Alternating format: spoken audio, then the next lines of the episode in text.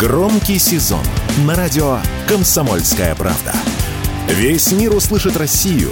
Весь мир услышит радио «Комсомольская правда». Прошла эпоха. В России прекратят лицензировать пейджинговую связь.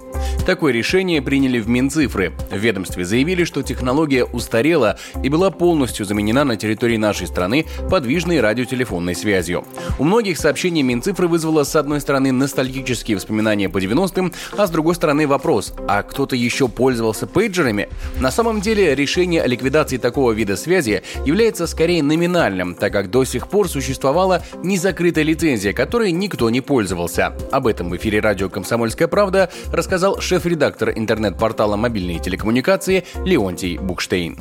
Это чисто юридический казус действия, потому что незакрытая лицензия как бы позволяет работать согласно этой лицензии. Хотя понятно, что давно нет колл-центров по-нашему, нет операторов. Сами устройства могут и быть, но ведь надо позвонить тому, кто примет ваш текст. Этого уже нет. Так что данное решение, оно просто зафиксировало такую тихую смерть одного из средств связи, которое было очень неплохим в то время, но потихонечку отмерло, потому что мобильная связь появилась.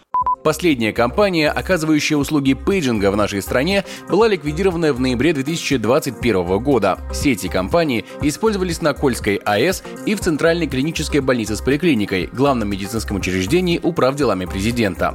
Пейджинг также может служить хобби у людей, интересующихся техникой.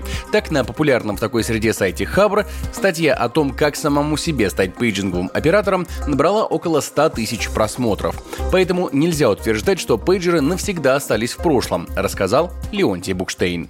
СМС заменила, в общем, пейджеры, тем более, что не нужно звонить оператору и диктовать свой текст. Но нельзя исключать, что в каких-то обстоятельствах вдруг какая-то компания решит тряхнуть пыль и обновить. Хотя это маловероятно. Пейджинговую связь организовать не так-то уж совсем дешево. Во-первых, уже нет базы технической. Пейджеров нет. Нет центра, куда могли бы с пейджера позвонить и продиктовать текст. То есть это целая история, чтобы это вдруг возобновить. Но нельзя ничего исключать. Действительно, тамагочи уж многократно осмеянное главное развлечение. Она возрождается, потому что нужна игра, которая не нужно никуда звонить. Так что иногда разве развитие идет по спирали, но повторяет предыдущий виток.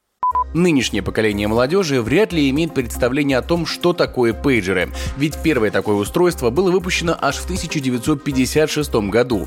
Первыми их взяли на вооружение сотрудники больницы-менеджеры, а после 2000 года пейджинговая связь была вытеснена сотовыми телефонами и мобильным интернетом. Егор Волгин, радио «Комсомольская правда».